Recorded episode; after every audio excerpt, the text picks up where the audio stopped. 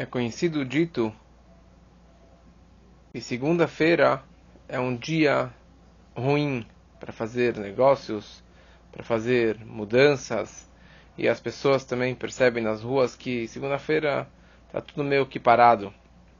Mas terça-feira é um dia bom.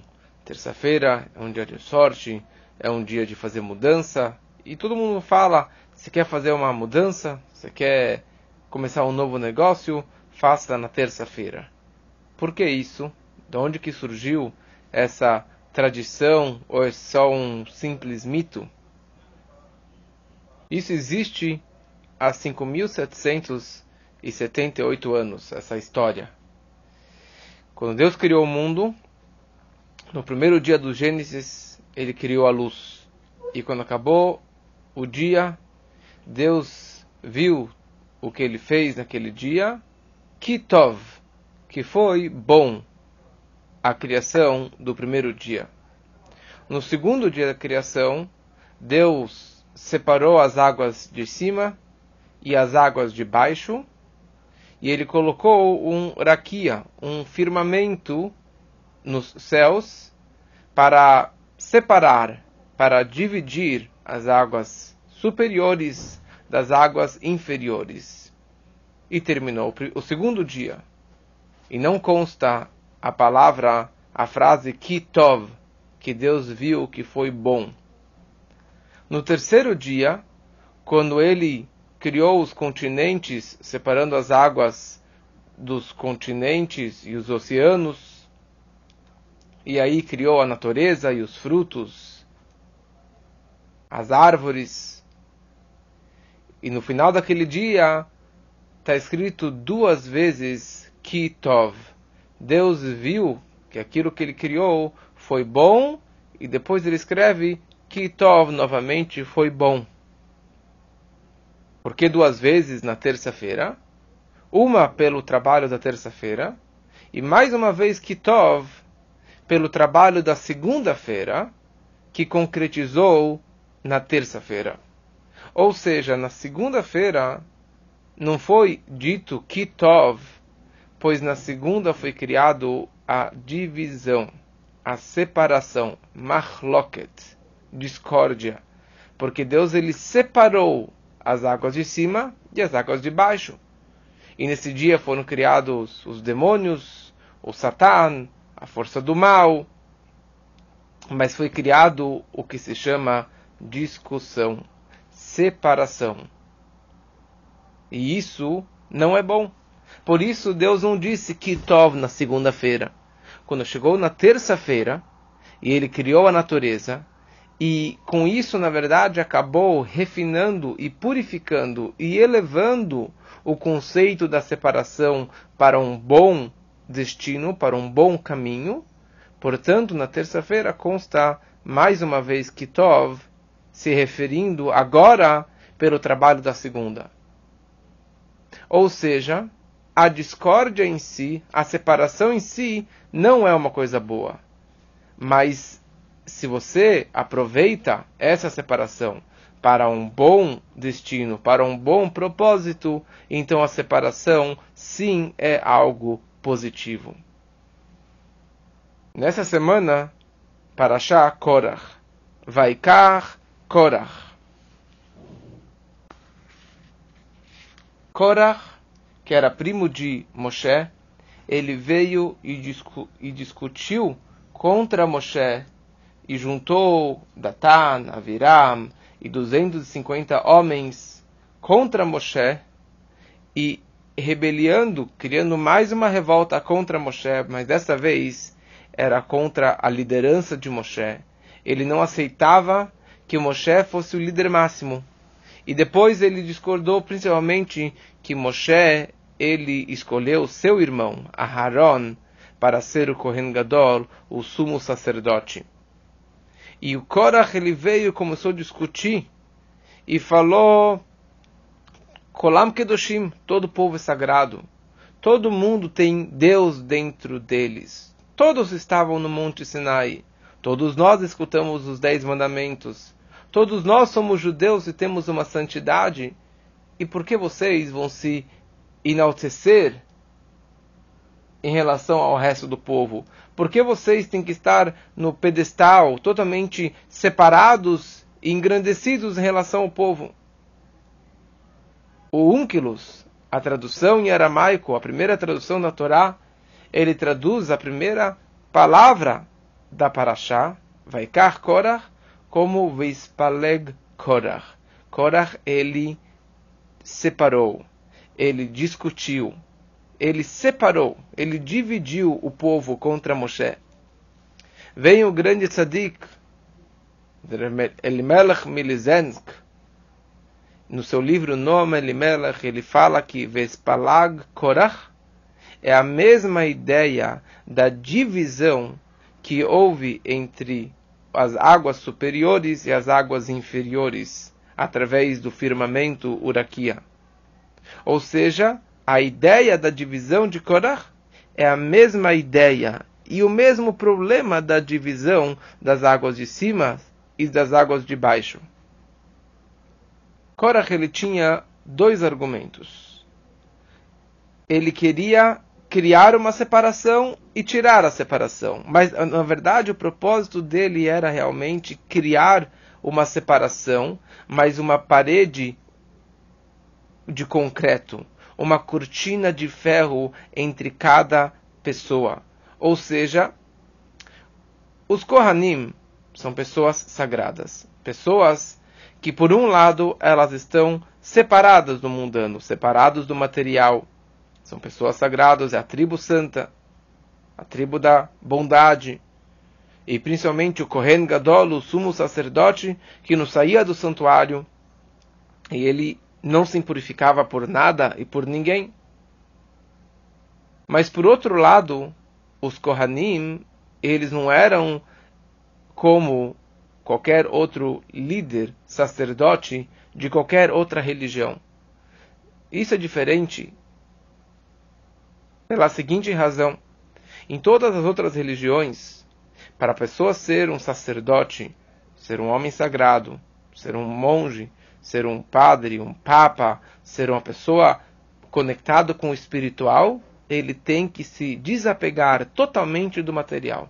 Ele tem que estar totalmente dedicado ao espiritual, ao santuário, à, à meditação, ficar no templo, se abster de, de prazeres mundanos, não comer, não, comer, não beber, a, a lei do celibato, não casar, porque tudo isso leva ele para o material e impede que ele possa se elevar espiritualmente, impede que ele possa realmente ser alguém sagrado.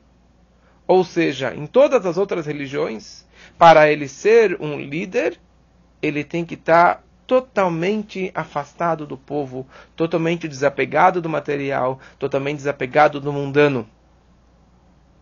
Já no judaísmo, com toda a grandeza do Kohen e muito mais o sumo sacerdote, que ele era a pessoa mais santa, mais sagrada, mais elevada espiritualmente, que ele poderia entrar no Santo dos Santos, no Bet HaMikdash, no dia do Yom Kippur, ao mesmo tempo, ele precisava ser uma pessoa casada. Obrigatoriamente, o Kohen Gadol, ele tinha algumas condições.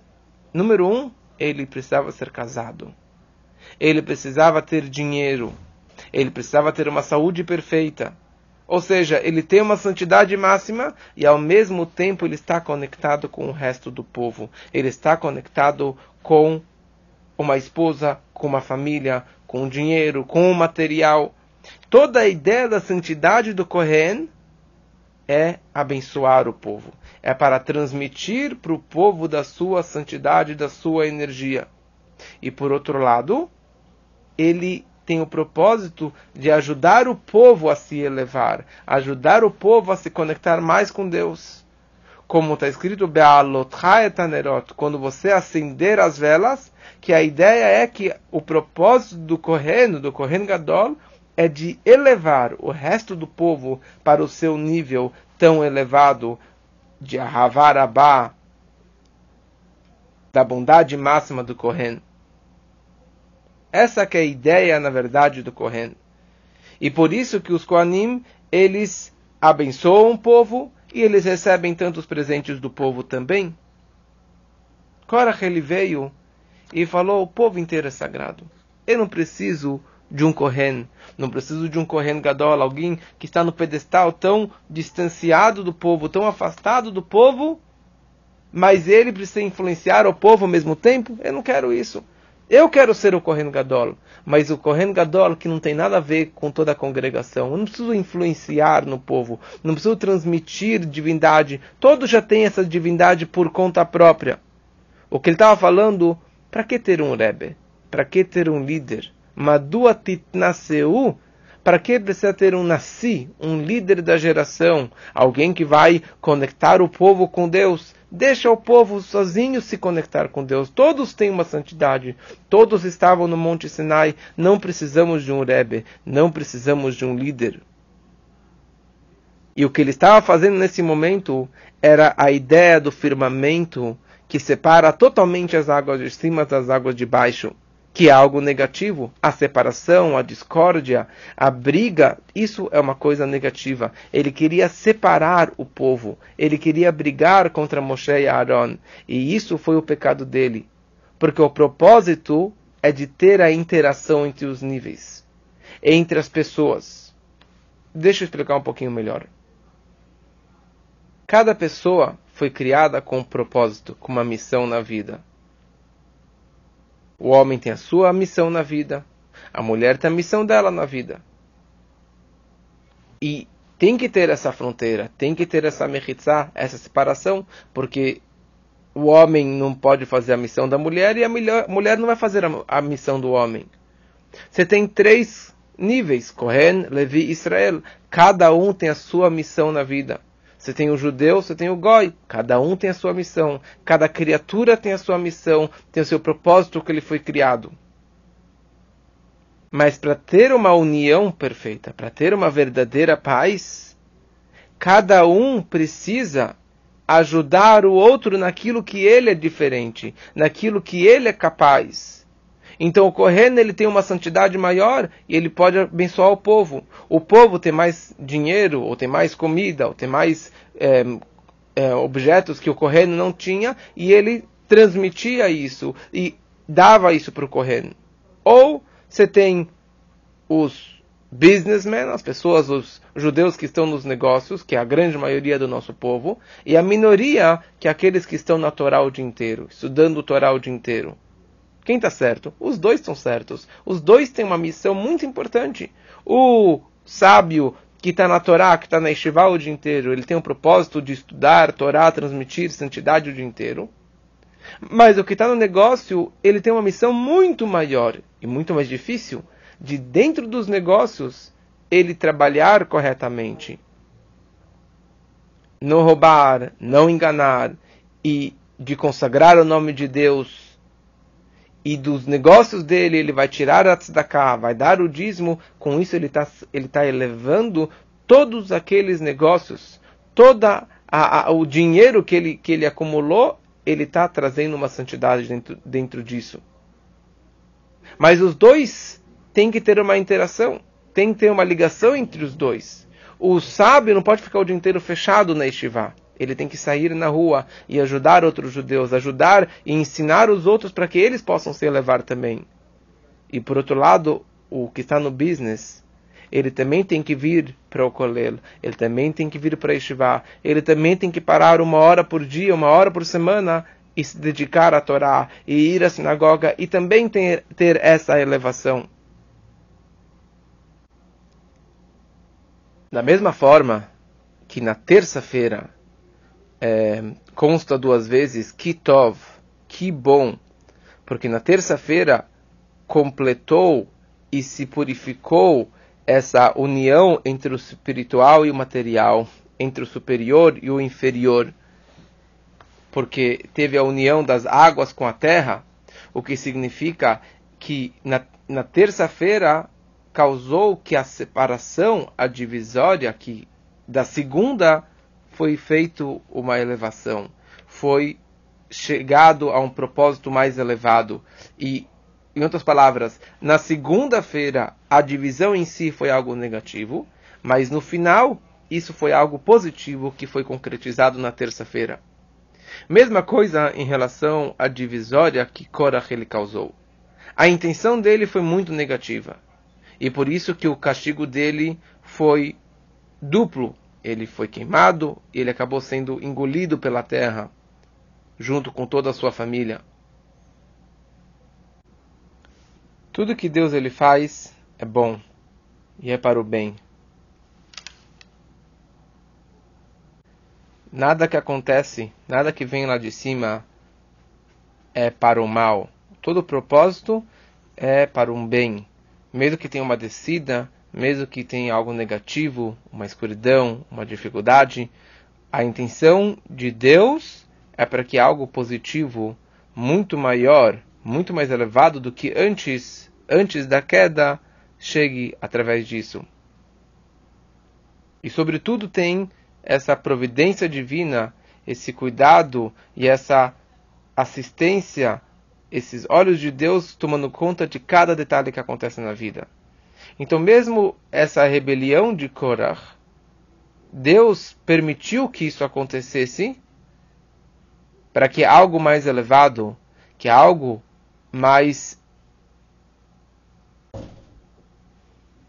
refinado saísse de tudo isso. Em outras palavras, o propósito que Deus permitiu que essa rebelião, essa discussão, essa separação que Korah causou contra a Kehuná, o sacerdócio do Aharon e da liderança de Moshe, é que no final das contas o propósito da separação fosse essa interação a ligação do mais elevado com o mais inferior, a ligação do Kohen com o povo e a ligação do povo com Deus. Que tivesse essa troca de favores, que tivesse essa troca de interesses de um pelo outro e o outro pelo um.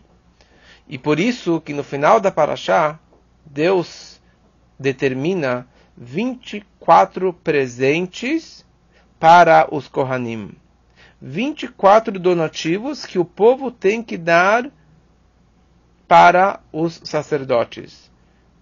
Isso pode ser a o pedaço do pão que tinha que ser para o Kohen, o primogênito era para o Kohen, e outros vários tipos de donativos que eram para o Kohen. Isso significa o povo que está inferior, eles estão se elevando elevando não só os presentes, mas eles próprios acabam tendo um upgrade, uma subida espiritual ao dar esses presentes para os Kohanim. E vice-versa, os Kohanim, eles dão mais brachot, mais birkat Kohanim, mais bênção para o povo, transmitem divindade para o povo. O Kohen é a tribo da bondade. E a pessoa bondosa, a natureza dela é dar, dar e dar, compartilhar. E essa que é a ideia do Kohen abençoando o povo, que ele está transmitindo brachot, divindade, energia e forças para o povo, para qualquer pessoa, naquilo que ele precisa.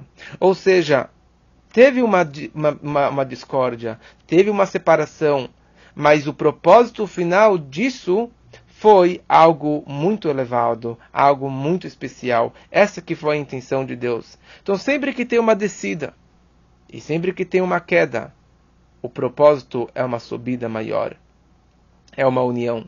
Então, assim também na nossa vida particular, e essa é a lição que nós levamos dessa paraxá, é que sempre que tem uma dificuldade na vida, ou se existem separações entre as pessoas, tem discórdia entre as pessoas, eu poderia escolher pela briga e falar você é diferente de mim, eu penso diferente de você, nunca mais vou falar com você, e acabou e acaba criando todas as politicagens e todas as brigas entre as pessoas.